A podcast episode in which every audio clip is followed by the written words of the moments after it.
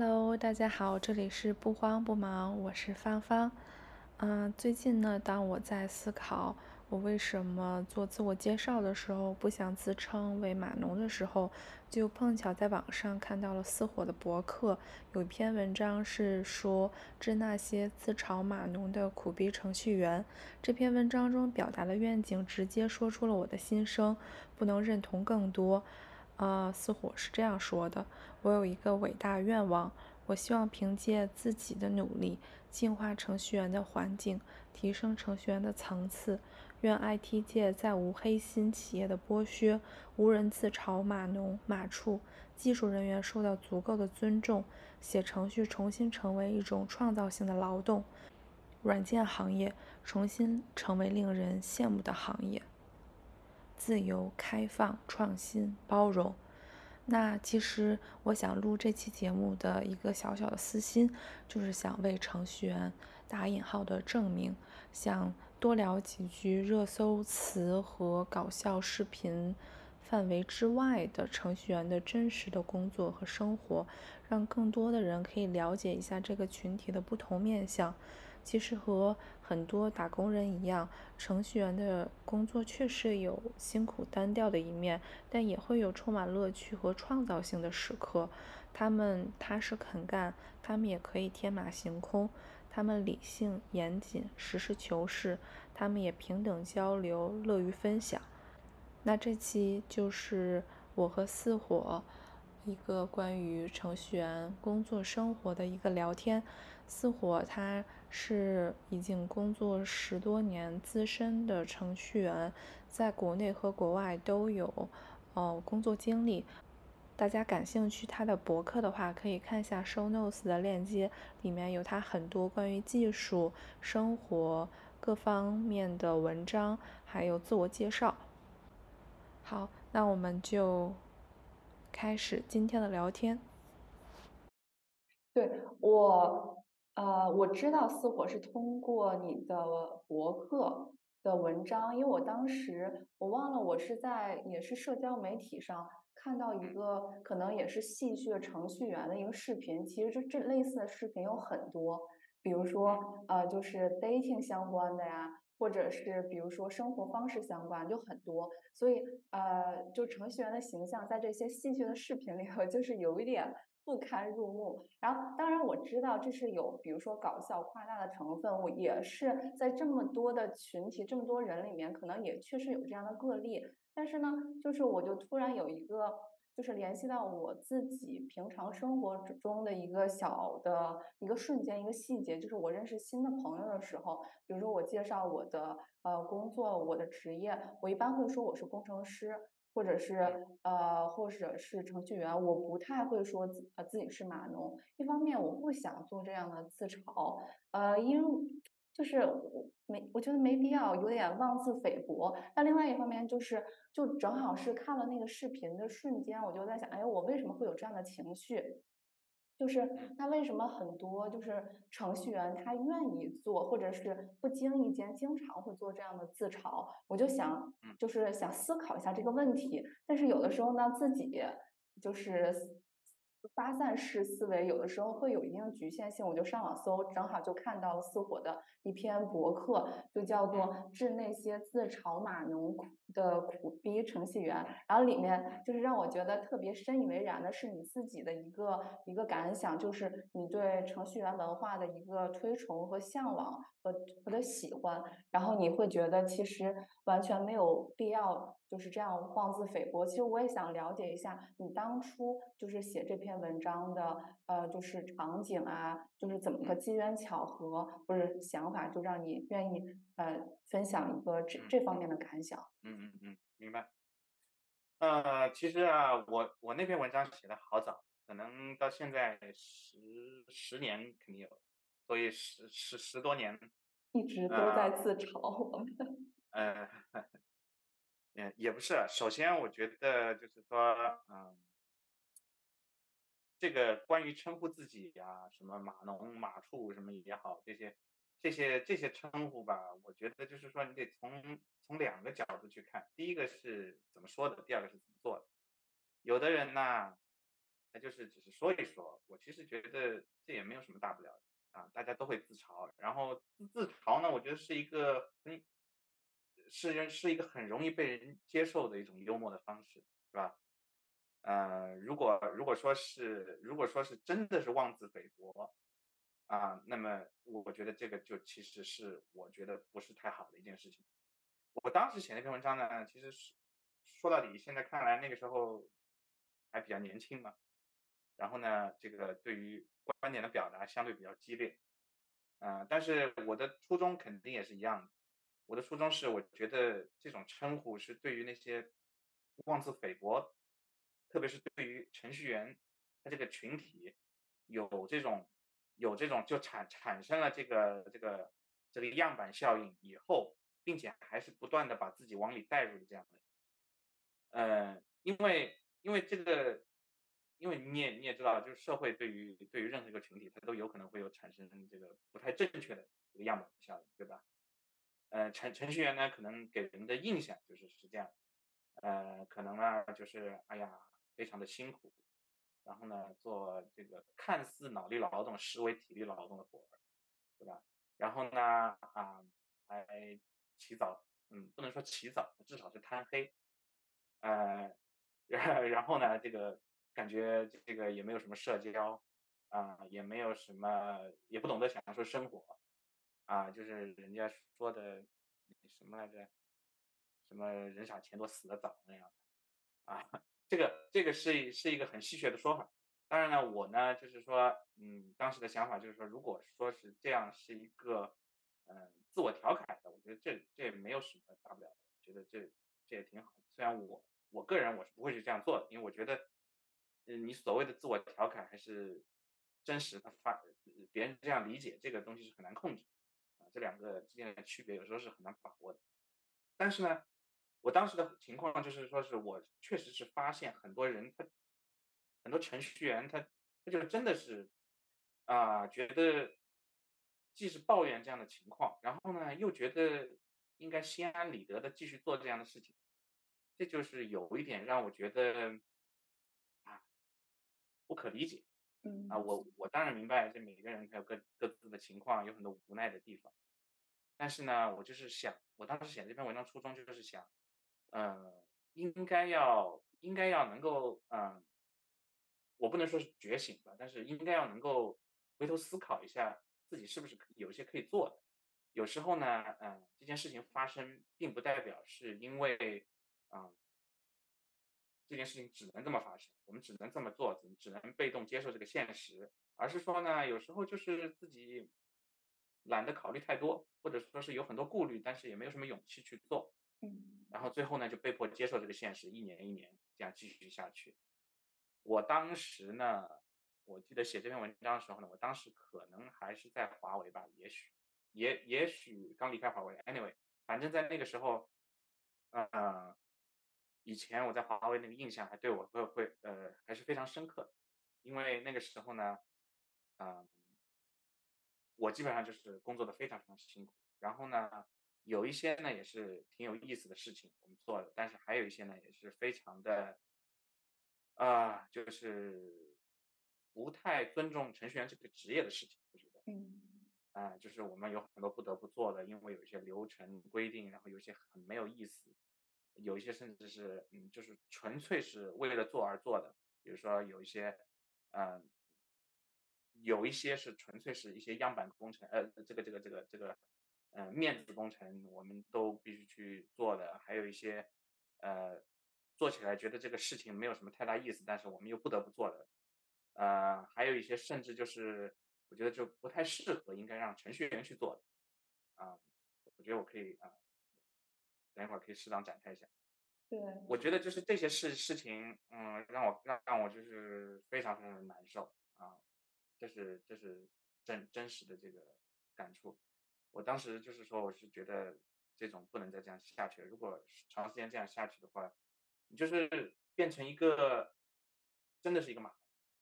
哦，对，我正好有想追问一句，那个时候你会自我认同为码农吗？就那个阶段。我我是不想。但是我觉得我这样下去了，我其实你想和不想，是是两两个层面事情，最后还是一个麻烦。呃，所以我当时写了这篇文章，我也是想给自己点勇气，因为我觉得你不想这样，再再这样下去。对，后面反正我记得那个时候，我也是换了工作啊，还有做了一些，呃，以前反正没有没有没有没有胆量做的事情。嗯。就比如说换一个城市啊什么。其实后来看看也也就那样，事情发生就发生了，没有，其实啊没有那么大的困，没有遇到那么大的挫折困难，或者是有有有什么戏剧性的，什么都没有，就是平平淡淡就这样发生了，其实都挺顺利的。了解。所以我觉得，如果说啊有一个程序员，他呢觉得，比如说每天加班加到深夜，然后呢天天做的一些毫无技术含量的事情。啊，然后呢，又觉得自己没有成长，然后又被这个压迫的喘不过气来，啊，但是他又有能力去啊去做这个改变，就是差一点点契机的话，他能看到，嗯，就是像我说的这样类似的话能有帮助的话，那我觉得就最好。其实就是这一点。了解，对，其实这让我也想到，有的时候就是人对自己。就是讲述如何讲述自己的故事，这个 narrative 其实还挺重要的，因为就是有点像说，就是自我验证的预言，就是大概自我实现的预言，大概是这个意思。就是你讲给自己的故事，有可能会引导自己做某个方向的决定，或者向那个方向发展，是一个就是自我暗示的一个过程。另外一个我会觉，对，另外一个我会觉得说，就呃。一方面就是我们怎么讲这个故事，就是怎么形容这个事儿，是来源于生活，是因为现实中确实有很艰辛，但又觉得并不值得的那些辛苦，所以有些可能程序员愿意，就是或者他们不得不承认自己那个阶段是码农，然后，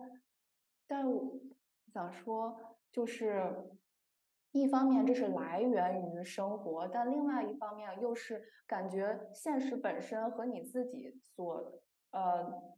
所所呃创造的这个故事，它又是相互相互影响的，并不是一个方向，它是双向的。所以如果一方面就是像比如说你自己的亲身经历的话，是你先去改变，或者是你压根就不想认同。自己呃，这个这样的生活模式、工作模式不想认同，就是你不得不成为一个码农的这样的一个故事，所以你去改变现状。我觉得这是一种方法，但是也不是可能所有人立马就能把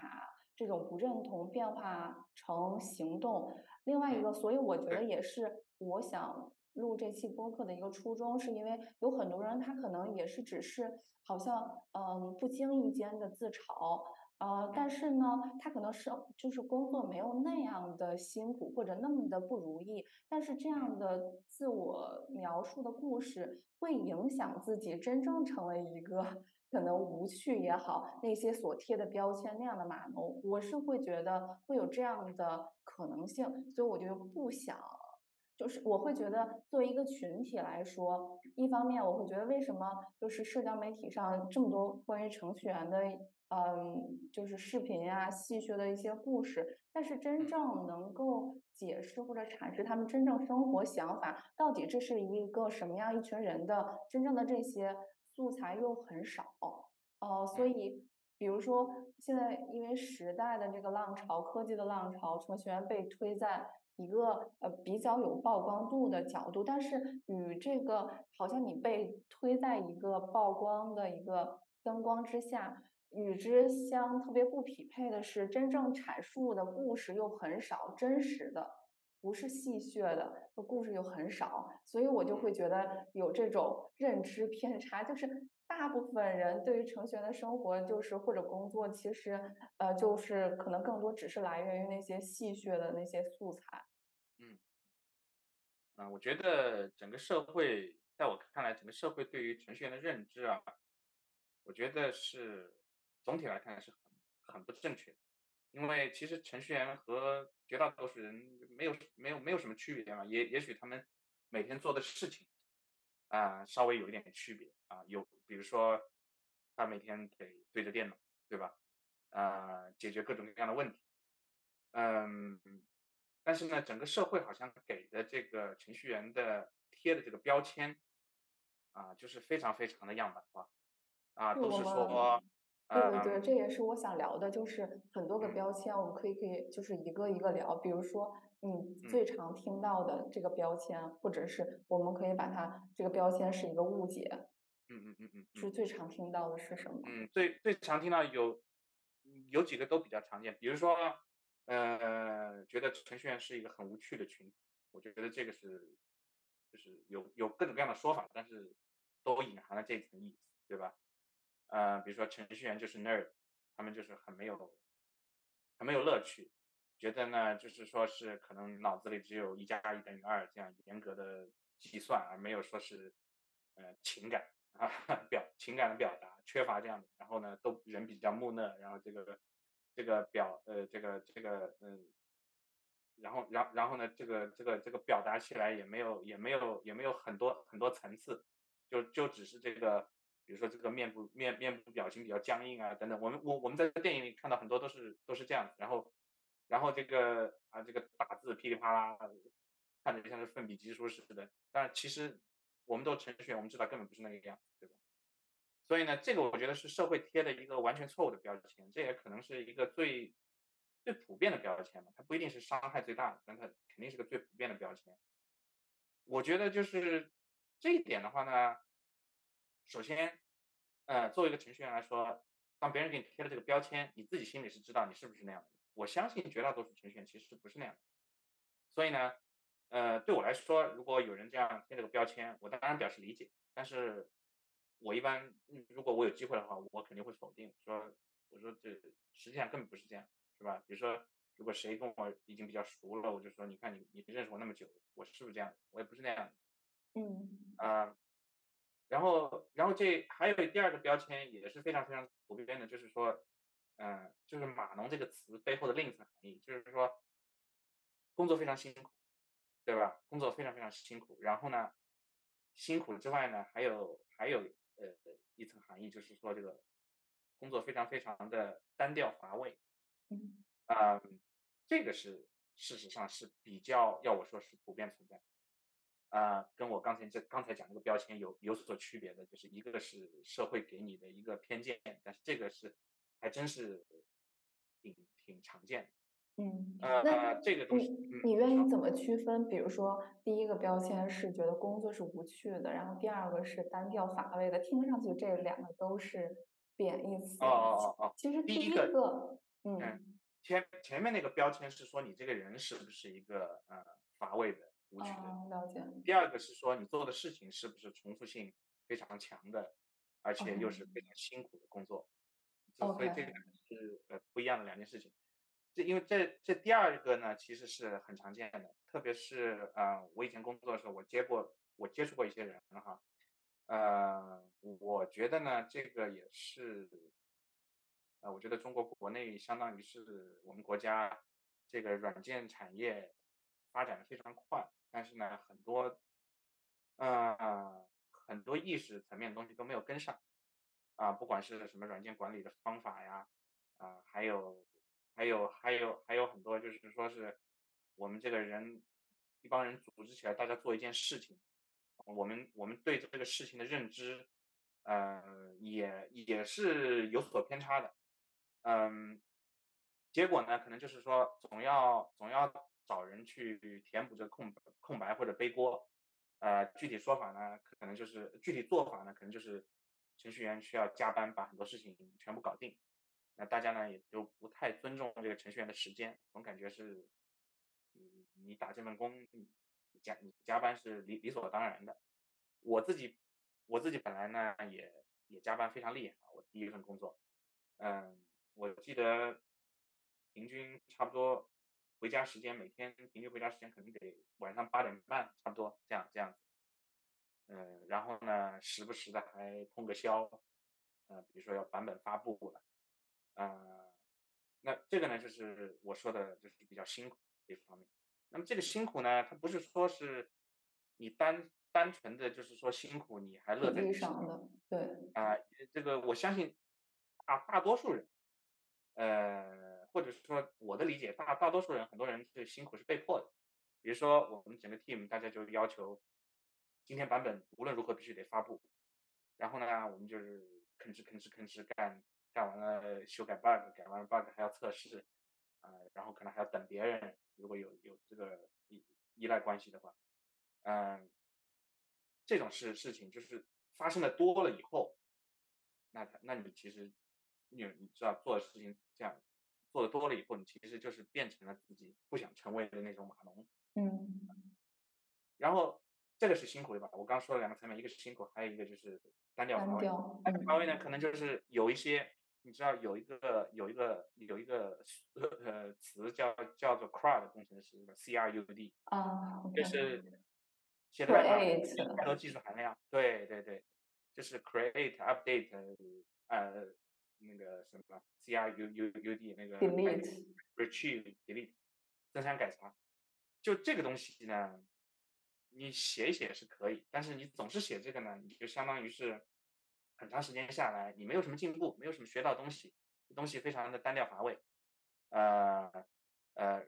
不是有句话叫叫做叫叫做你你有十年经验，你是呃你是真的有十年经验，还是一年的工作经验用了十年？那我前面讲这个 CRUD，嗯，有的人就是称呼这个 CRUD 工程师，其实就是说白了，如果就是写增删改查，这没有什么技术含量，那其实就是没有什么进步，哪怕工作了十年，你的经验远远不到十年，其实说白了就是这样。所以呢，因为每这样两个，重复的工作，对对对，一个是辛苦工作，一个是这个单调乏味，或者说是没有什么技术含量，重复呃重复的工作，重复乏味的工作，这样两个加起来，如果这两个都满足的话，那那我觉得就是事实上的嗯所谓的码农，也就是我觉得是，嗯、我们需要尽量尽量去避免自己成为就是做这样事情，反复做这样事事情的，嗯，你你你知道对。这样这样这样的人吧？对，关于第二个，我我可以就是呃说分享一下我个人的经历，就是因为我也换过不同的公司，换过不同的组，我通过就是不同的组的，就是工作内容吧，我确实能够发现我喜欢干什么和不喜欢干什么。就是我自己个人的偏好是，我不喜欢，就是也不是不喜欢吧，我更喜欢那种就是工程师可以做主的那种项目或者是组的内容，所以我基本上是做就是 infra 相关的，就是没有 PM。然后因为我之前去过一个有 PM 的组，这里倒不是说 PM 人不好或者怎样，因为我更喜欢那种自己就是作为工程师有一定主导性的这样的工作。另外一个就是我也做过那种，就是比如说啊、呃，它倒不是写 CRUD，但是也是差不多吧，就是写类似于写个 batch job，然后基本上框架都给你搭好，就是已经有现成的框架，你往里填肉就好了。就是这个其实就是跟你写。就是我们俗称说那些 if else 那些 feature，我觉得对我来说就没什么区别。就是因为比如说做产品的那边，产品怎么做是 PM 说了算，然后具体这个就是呃程序的逻辑，就是呃说 if else 可能是太过于简化了，但是确实也没有什么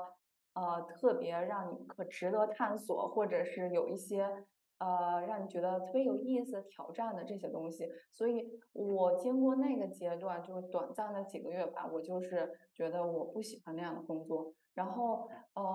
我之前待过的呃，就是团队，包括现在的，我觉得比较好的一点是，第一，它是呃工程师说了算。第二就是说，呃，比如说简单重复的工作其实是无可避免的，但是它的比重是相对小的。另外还有一点就是，可能跟呃你说的第二点有一点关系，就是说它是不是单调无趣的，就是它会有一些，其实说是程序员，啊我会觉得要是真的说，其实呃按就是权重，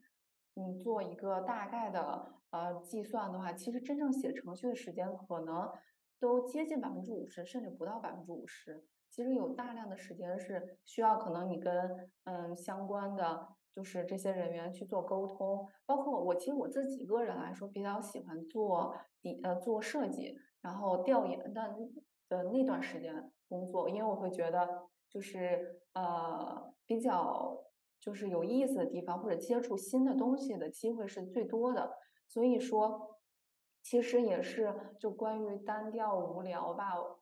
就是这个误解。以我个人的经历的话，就是说，其实，嗯，就是所谓程序员的工作，它其实也是呃包含很多内容，就是有点像你说的，呃，其实有一篇文章是。就是你要做一个全面的程序员，所谓全面，就是不光是写程序，可能就是你写文档，那文档是从哪来的？你之前的调研，然后设计啊讨论，然后最后汇集成一个你的设计的文档，所以这些都是所呃，就是程序员所必须具备的一些能力吧。所以我会觉得，以我个人经历对这个呃误解做的一个呃阐释是，其实是这样的。嗯，我我我不知道我理解你的那个观点正确没有？我听到呃有一点我我其实不太同意的是，呃写代码其实它本身不是一件无趣的事情。OK。呃，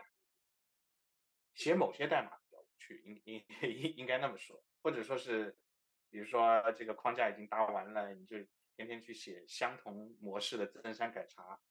呃，一模一样，可能日复一日，年复一年，写的东西是呃几乎一样的。我觉得这样的东西有可能会无趣，呃，但是写代码总体来说本身还是有很多有有意思的，呃，就是有还还还还是比较有意思。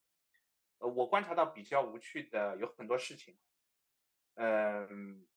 我我也没有说无无趣的一定可以避免，因为作为一个 engineer 来说，呃，里面就是有很多你不得不去处理的事情，对吧？嗯。比如说我们比较常见的像 Ops，呃，我相信大多数人都不太喜欢 Ops，啊，就是你可能要去 on call，可能要要去呃解 bug，这些运营嘛是如果说翻译过来，是运营嘛，嗯，对对对对，啊嗯对，就是去改线上问题，然后有一些呢可能是呃重复性的劳动，呃，但是呢我的意思就是说总体来说。嗯，如果说，呃，你做的事情，你觉得你自己也有提高，每天都接触新的东西，你自己还在成长，我觉得其实那你就做的事情不太像是在做一件无趣的事情，对吧？但如果你要是反复做一些事情呢，你觉得，嗯，就是招猫画虎，然后呢，你也觉得每天过了一个月、两个月，自己也就那样，没有什么太大的进步，那这个时候呢，其实就需要一个契机。呃，你来去改变一下这种情况，我不知道怎么改变。有的可能说是，OK，我们通过，嗯，你知道换一个组啊，或者说是我我跟老板谈一谈，我们可以啊，呃，觉得怎么样做更好啊？有的甚至就离开公司啊，呃，但是我相信呢，呃，这种情况是经常发生的。有的人就是说是有有的 engineer 就是觉得觉得我现在就陷入这个瓶颈，我需要一点发展，但是呢，我又没有这个动力。那我觉得就是，如果是真的是这样的情况呢，啊，那就是真的需要一点契机，比如说是我们需要，嗯，有人有人出来带头走一步啊，你看一看，呃，那些那些某一些成功的人，他们是怎么做的呀？或者是哪怕啊，就像我我之前写的那个那那篇水文一样，如果说啊有一些这样的文章看到之后，可能自己有点体会，有点感悟，有一点触动啊，也许。这个生活不需要这样子，我只要稍微勇敢一点，也许我就可以迈出一步，改变一下。啊，其实我觉得这种是相对来说，我们作为程序员来说，我们也许努力一把能够改变的。但是我也非常理解，有很多人啊，他就是嗯，觉得嗯，这个生活所迫吧。啊，每个人都有生活所迫的地方。嗯。只能这样再再坚持下去，那我觉得也也 OK 了。我觉得这个人。每个人情况他都不一样，嗯，但是对于那些也许加一点契机就能改变的，我觉得这些是需要我们程序员一起一起来努努力吧，互相帮助嘛。这个这个是我想。对，呃，其实，嗯，关于就是比如说程序员他的工作是不是呃，就是。所谓只是有单调，呃，只是单调无趣的，比如就像你刚才说的第二点，我觉得好像也可以参考你的另外一篇文章，就是说，呃，你有篇文章是说你不适合做程序员，你其中列了大概四五点，就是啊，呃，如果说任何一个可能选项你说是 yes 的话，就是或者呃，就是可能就你不太适合做程序员。你比如说什么呢？就是你有没有，如果你没有理性逻辑的分析能力，那可能不太适合。如果你不是很爱思考，对技术也不感兴趣，可能也不适合做程序员。如果你耐不住寂寞，也不适合。如果你不愿意，你不是一个追根究底、精益求精的人。你也不适合做程序员。嗯嗯嗯。然后其呃，实，呃，我我就是当时看完的这个文章之后，我会觉得对这几点就是特点，我很认同，就是确实需要这些特质成为程序员。然后，但我我想就是 follow up 一个问题，就是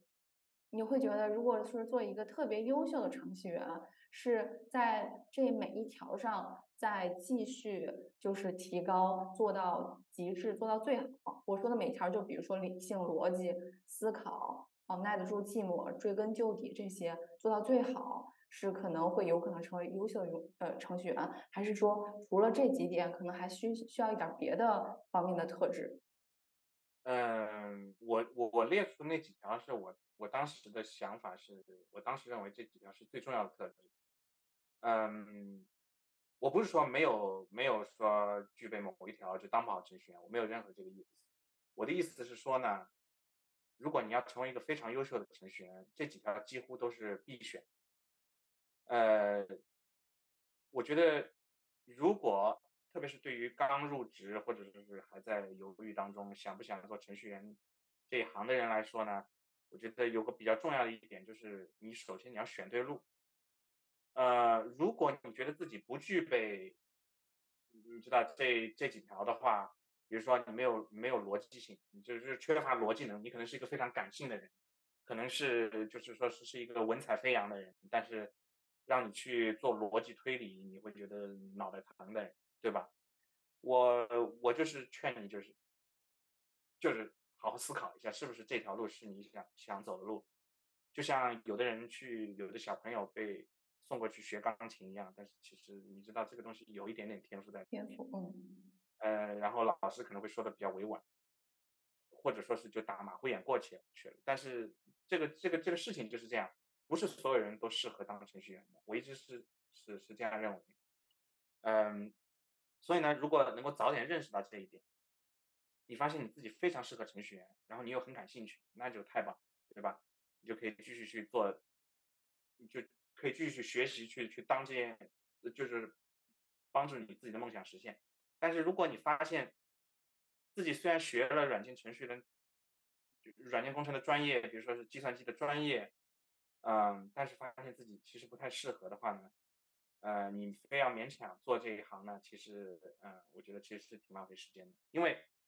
如果你真的想做的非常优秀的话，你到后面你就会发现这些是绕不过去的坎。比如说你缺乏逻辑性、缺乏条理，或者说是比如说思考问题不够周全，啊，等等等等，像这样的事情，它会不断不断的以后再发生。作为一个嗯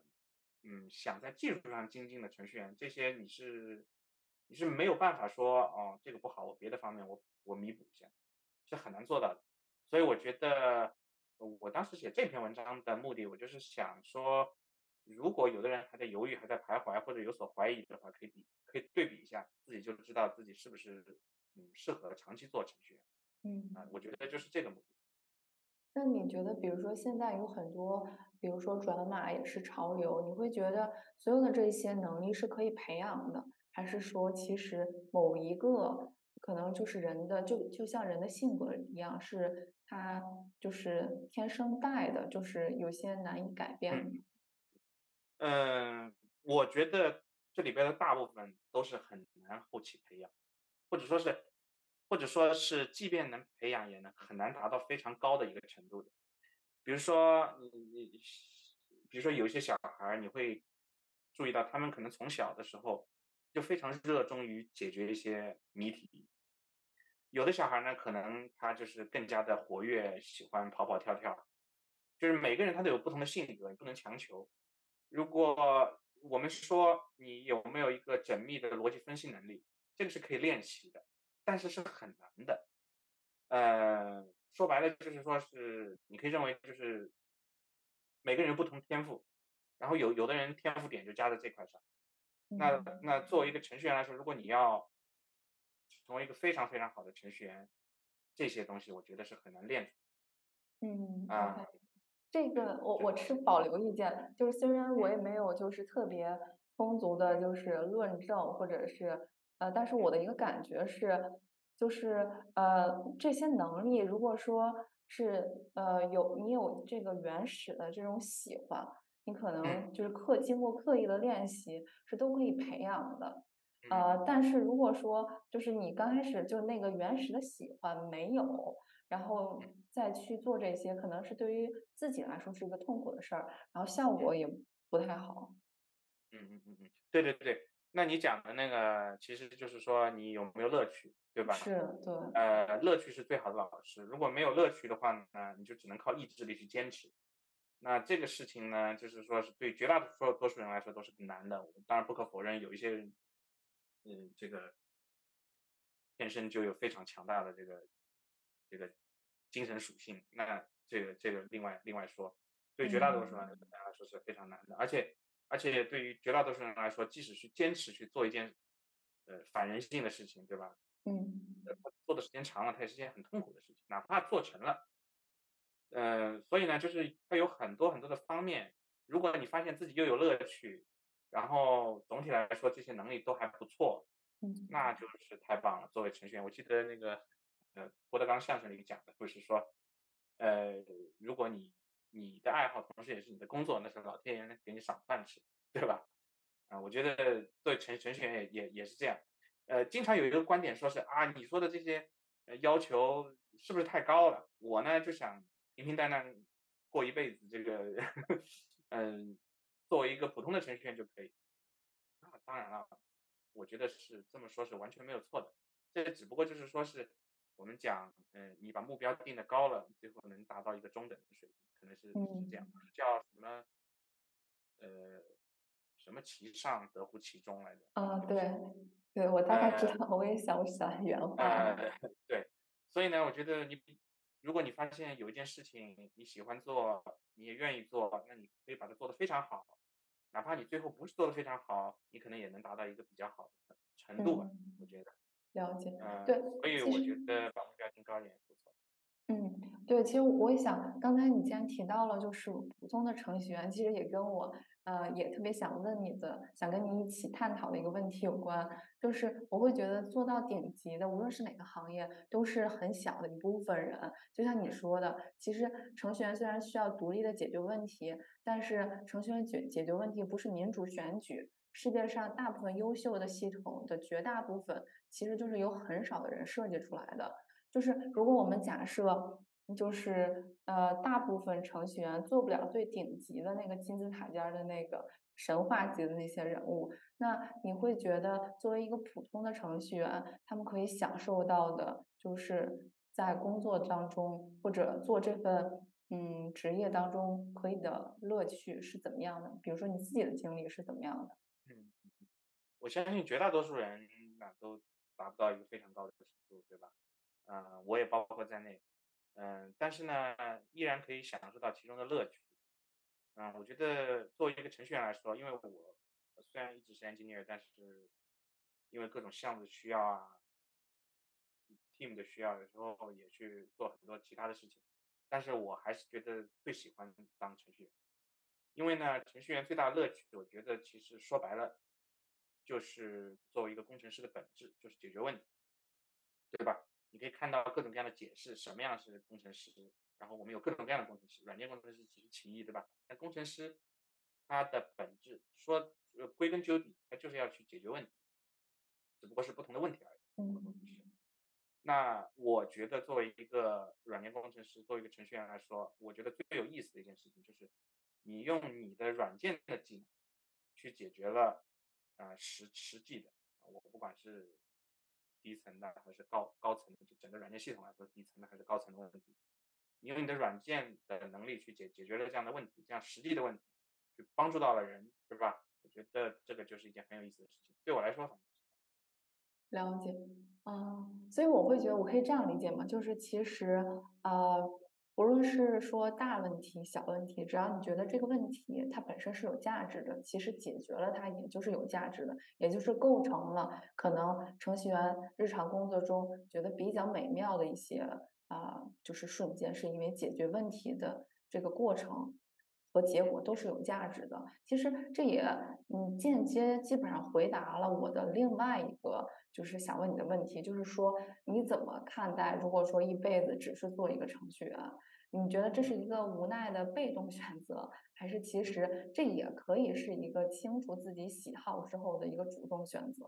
我这里说的程序员，就是就是不代表那种特别，我们这里撇去那些就是层级特别高的，在公司里，比如说也撇去那些就是所谓就是做一个系统的一个架构师那种角色，就是一个普通的程序员。嗯，其实说到底，这还是一个个人追求的那个问题。比如说，为什么有有的人说啊，你就甘心一辈子做程序员嘛，是吧？这句话很常见。它里面嗯隐含的一个意思呢，就是说，程序员他是一个相对于很多行业来说，或者说是很多工作来说，一个不太体面的行业，啊、一个不太体面的工作，啊、不管是什么原因，也许是觉得太辛苦，也许是觉得太单调乏味，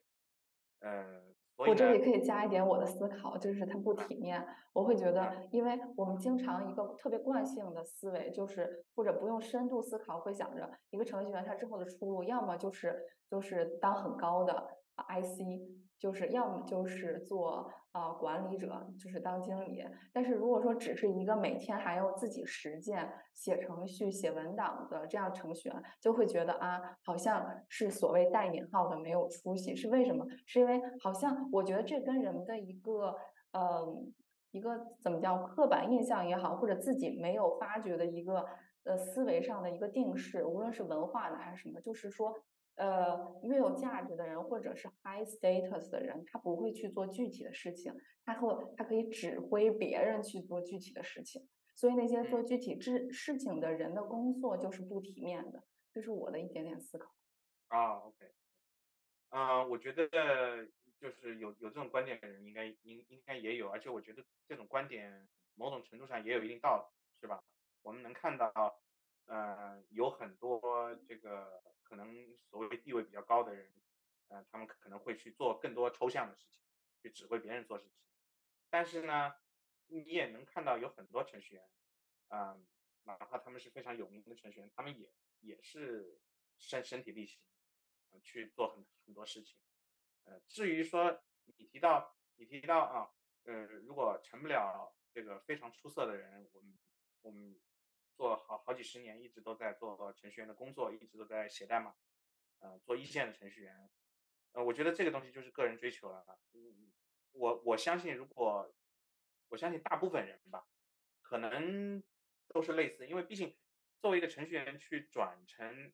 特别高的级别，或者是转成管理者，或者是甚至转别的行业，我的理解是其实也不太多的。大多数人可能很多年、几十年，呃就是要写很多代码，从初级工程师到中级工程师到高级工程师，呃，说到底还是还是一个软件工程师，还是程序员嘛。但是我觉得，如果享受其中的乐趣，我觉得那也非常棒。那如果我把这个，比如说一线的，就是程序员、工程师，如果类比成那些，比如说就是做寿司的匠人，是不是心里嗯感觉会稍微好一点？嗯，我觉得你你可以这样比比喻，我觉得这还是有一些区别。但是程序本身也是一种写程序，说到底本身也是有有一定的这个艺术成分在里面，因为我们说做一个匠人，其中有一部分是工，有一部分是艺，对吧？嗯你呃，其实做程序也也是，所以呢，真的能把程序写得非常好的，我觉得这本身也是一件挺享受的事情。而且事实上，嗯、比如说我们接触到很多的代码，嗯、在很多 team 里看到很多代码，很少有看到代码写的非常好，但是真的遇到有这样非常好的，去看看谁写的，呃，往往是一些非常有经验的，已经写了很长时间代码的这样这样的这样的工程师，这些工程师也，我觉得他们做做的事情也是非常受人尊敬。嗯，确实是，因为有的时候也会看到一些很古早的代码，然后呃，程序员可能已经离开公司了，但是他的那个代码呢，就既好就是拓展，又不容易出错，反正就是设计的很好，确实也是一个手艺活儿，也是一个就是还挺考究的一件事情。嗯嗯嗯嗯。对，我我自己想就是就是另外一部分的私心，就是我为什么我不喜欢那个码农那个称呼，然后想就是想对此再说两句，是因为其实我觉得就是我说不上说对于写程序有多么多么的热爱，但是我觉得我还比较感谢这份工作，因为我确实也学到了很多。这这里面学不仅仅是技术上的，我会觉得就是自从做了程序员这个工作之后。哦，因为日常的工作或者思考方式，其实会让我在生活中也能够更好的去解决问题。因为我觉得他的思考的就框架或者思路是一个科学的方法，就是比如说你先搞清楚自己不懂这个问题的边界在哪里，然后你大概要解决的具体的问题是什么？这个问题可能就是可能是某一点，你根据某一点，然后。分门的去再去搜索也好，再去呃找相应的答案，一步一步把一个大问题化解成一个小很多小问题，一步一步的去解决。其实我觉得我在生活中的一些思考啊，或者是解决问题，也很受益于这种思考方式或者解决问题的方式。嗯，这个就是，呃，这个我觉得就是因为你做程序员时间久了。这个思维有一定的有一定的这个定式，是吧？就比如说解决问题，喜欢用自己的某种方法去做呢，这个方法可能是比较理性，因为程程序员就是讲理性的嘛，他要讲因果关系，他要他要他要就是去去，比如说要提提出这个问题解决的构想，然后去验证这个构想，等等等等。所以呢，这些呃，我觉得作为一个程程序员，在平时解决生活当中的问题的时候。就像他解决工作当中问题的一样，呃，可能也会觉得这个东西很有乐趣，因为作为程序员，他肯定是要解决各种各样问题，呃，然后呢，他会用他的方法去去解决。所以，对于一个工作可能时间长一点的程序员来说，他解决生活当中的问题，啊，我觉得就是他会用他工作当中这些方法去做。我觉得，我觉得这个也也确实是这样，而且。我觉得这个也是对解决这些生活当中问题也是有一定帮助的，起码你比较理性，不一定说是做的是最好的办法，呃，或者一定是对的办法，但是起码它是它是有缘由的，不是一时兴起随便想出来的办法，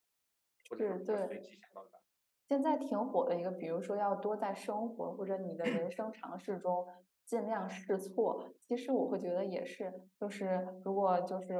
换到程序员的日常工作中，这其实也是一个存在很久的一个方式，就是快速的迭代，然后试错，看怎么样是一个更好的方式。其实还挺有意思的，嗯嗯嗯。另外一个就是之前你也提到了，就是你比较呃推崇的，就是呃程序员文化或者是工程师文化，能不能说一下，比如说你最喜欢的呃某些点，具体的就是呃哪些呃事情或者哪些方面让你觉得呃这样的事情让你觉得这种工程师文化非常好？我自己的一个非常简短的答案就是，我比较喜欢。就是呃，工程师工作当中一个跟别的行业比，相对就是更能有一些平等交流的机会。就是这个对话不是因为，当然了，一个成熟的公司和一个初创公司的还是不一样的。但是在一个比较理想的工程师文化里面，就是当我们讨论一个问题的时候，就更能够我能切身的感受到，就是就事论事，在讨论哪个方案是最优的，而不是说这个方案是谁说出来的。就是这一点，我会觉得我比较喜欢。嗯嗯嗯，嗯，对对对，呃，我也我也同意这一点。嗯，到底什么是工程师文化呢？呃，我觉得这个应该没有一个很明确的定义吧。我的理解是，这个应该是，嗯，起码要以工程师为核心的。嗯，说到底呢，就是说。我们讲工程师文化，其实就是工工程师自己创造出来的。因为工程师他们有他们特定的做事的风格，或者说他们有有他们解决问题的方式，呃，有他们的喜好，这些东西出现的多了以后，大家会觉得哦，这个大概就是工程师文化。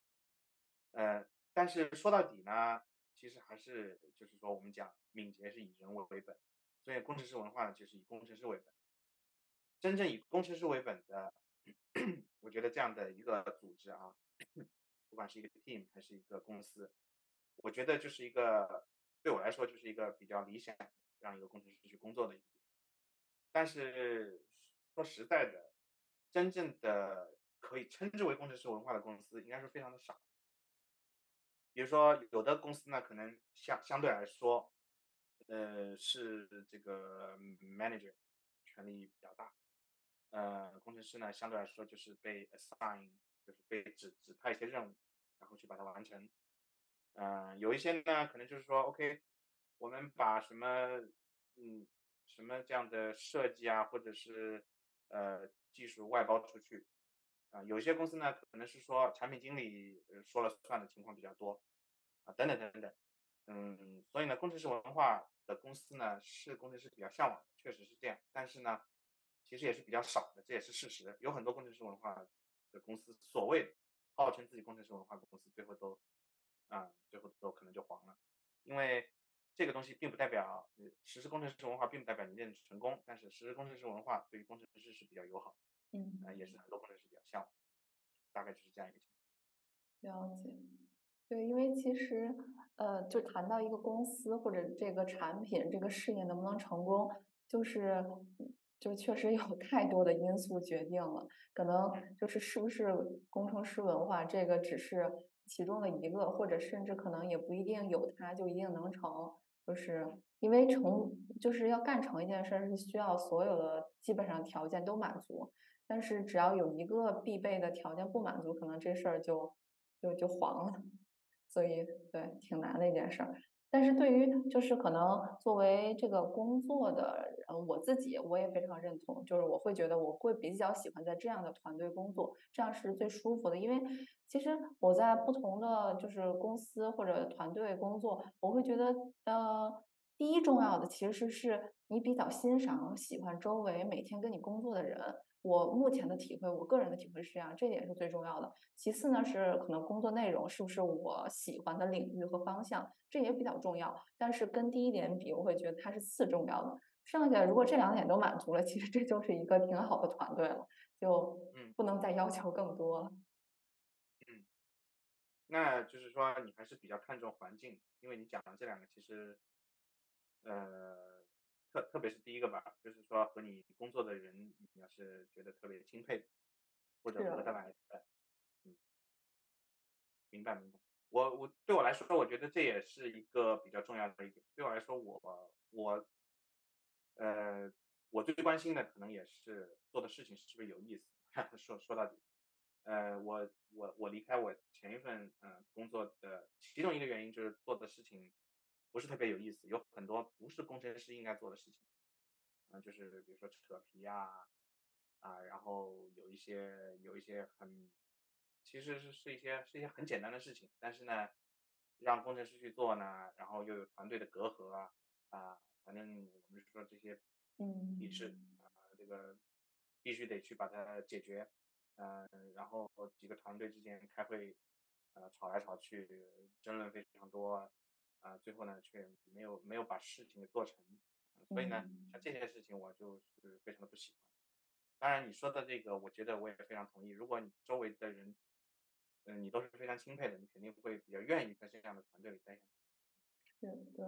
嗯，那其实聊了这么多，最后我想。就是我们说了一些，就是我们比较喜欢的工作内容啊，包括可能就是做一个做一名优秀的程序员所需要具备的一些素质和能力。另外，我就想再呃浅聊一下，就是说可能它有这些好处，但是我有的时候呃会反思思考的时候，我会发现它有的时候虽然。比如说我刚才提到那些解决问题的方式是很好的，但也会发现这种思维会在生活中有一定的定势，会造成就比如说我的呃目前比较大的一个感悟，就是在工作久了会觉得很多事情就是呃零和一二进制嘛，就是有和没有。但是现实生活中很多事情就是不是非黑即即白的，是有很多模糊的地带。有的时候可能一下子需要暂时的跳脱出那种工作的理特别理性、充满逻辑的那种思维方式，可能要。嗯，就是跳脱那个框架，可能才更适应或者面对生活中一些复杂也好，其实或者简单也好，或者是其实你没有办法啊确定的啊那些事情、人和事儿，可能会更好的跟生活和解。这是我的一个感悟，就不是说我做了这个就能得到那个，就生活中没有。那样的绝对的百分之百的因果和确定，这可能是我需要适应或者调整的自己的思维的一个模式。嗯嗯嗯嗯，不知道这个你有没有这样的？对对对，我也同意。嗯，因为因为因为这个生活它不是计算机，对吧？呃，输入一加一，它一定能得到二。嗯，我觉得这个是可能是作为一个软件工程师，普遍来说相对。相对可能容易欠缺的部分吧，我觉得我自己本身也是，啊，有时候呢就会呃去想把把这些很确定性，呃给它得到，对吧？我就想我把什么事情做了有什么样的结果，但有的时候有很多东西也是自己没法控制的，啊，所以你说的这个我也是同意。嗯，好，行，那我觉得我们差不多聊的，嗯，就是我想。跟你探讨的问题都聊到了，最后就想让你就是啊随意分享一下自己比比较喜欢的书、电影或者播客啊，随便呃任意一个最近看的或者是阅读的这些书。啊，我我比较喜欢呃一套书，就是就是嗯以前是讲这个讲这个失败。像叫叫叫大败局，哦，我好像听过，对。啊，我我看看我能不能找找得到。这个是讲，就是能不能简单介绍一下为什么喜欢这个，包括怎么个就是感悟。啊，这个它其实就是，呃，讲这个我看看啊，好像是吴晓波写的，嗯，他写了有至少是有两两册吧。嗯，第一册我好多年前看已经是，后来我又看了第二册。其实说白了就是它里面讲了呃很多知名的公司，中国的中国的过去知名的那些公司怎么倒掉的。呃，因为绝大多数的这个数据它一般都是讲什么什么成功的故事，对吧？都是这样的。但是这本书是就是讲失败。啊，所以我觉得非常有意思，而且，而且这里面的一个个名字都是耳熟能详，呃，我都是听过的，嗯，比如说什么三株口服液啊什么的，就是小时候知道的那些，最后都都黄了这些公司，然后每一个公司都有倒掉的不不同的倒法，所以呢，我看了以后我也觉得是非常有意思，我因为我对这一类的书籍本来也是相对比较感兴趣，嗯。其实这也不是最近看的，但是我这个对我印象比较深。哦，好的，行，好，非常感谢。那我们今天也聊得非常开心。最后，思火还有什么，就是我没有问到，但是特别想分享的吗？呃，特别想分享的，其实也没有，因为今天聊天本来就是我也没有任何准备，然后这个这个主题就是顺着你你说的你定的这些，呃。我就聊一聊我的看法，嗯，就是你可能啊知道我是因为我写了个 blog，然后呢，我这个 blog 呢，我其实平时现在写的频率也不高了，就是偶尔偶尔更新一篇文章。我觉得，呃，有一件事事情跟作为一个程序员，我觉得可以值得分享的，就是说，嗯。勤做笔记啊，把什么东西写下来，然后把它和其他人一起分享这件事情，呃，能坚持做下来，对我来说，我觉得我的受益非常大。嗯，而且我也乐在其中。说白了嗯就是，呃，所以总体来说呢，我觉得像今天这样的谈话，我觉得也是一种分享，所以也是，嗯，和 vlog 来说是同一种类型，所以我也非常乐意参加这种这种分分享的这种活动吧。好的，呃，主要主要主要就是这个。好，我我之后会把私火的博客的链接放在我的 show notes 底下，然后里面有技术的，也有一些生活工作的感悟。反正我自己对生活工作感悟会有很多共鸣，就那一部分，到时候也大家有兴趣的话也可以去看一下。好，那就先这样，我们这期就先这样，拜拜。好好的，那就拜拜，再见。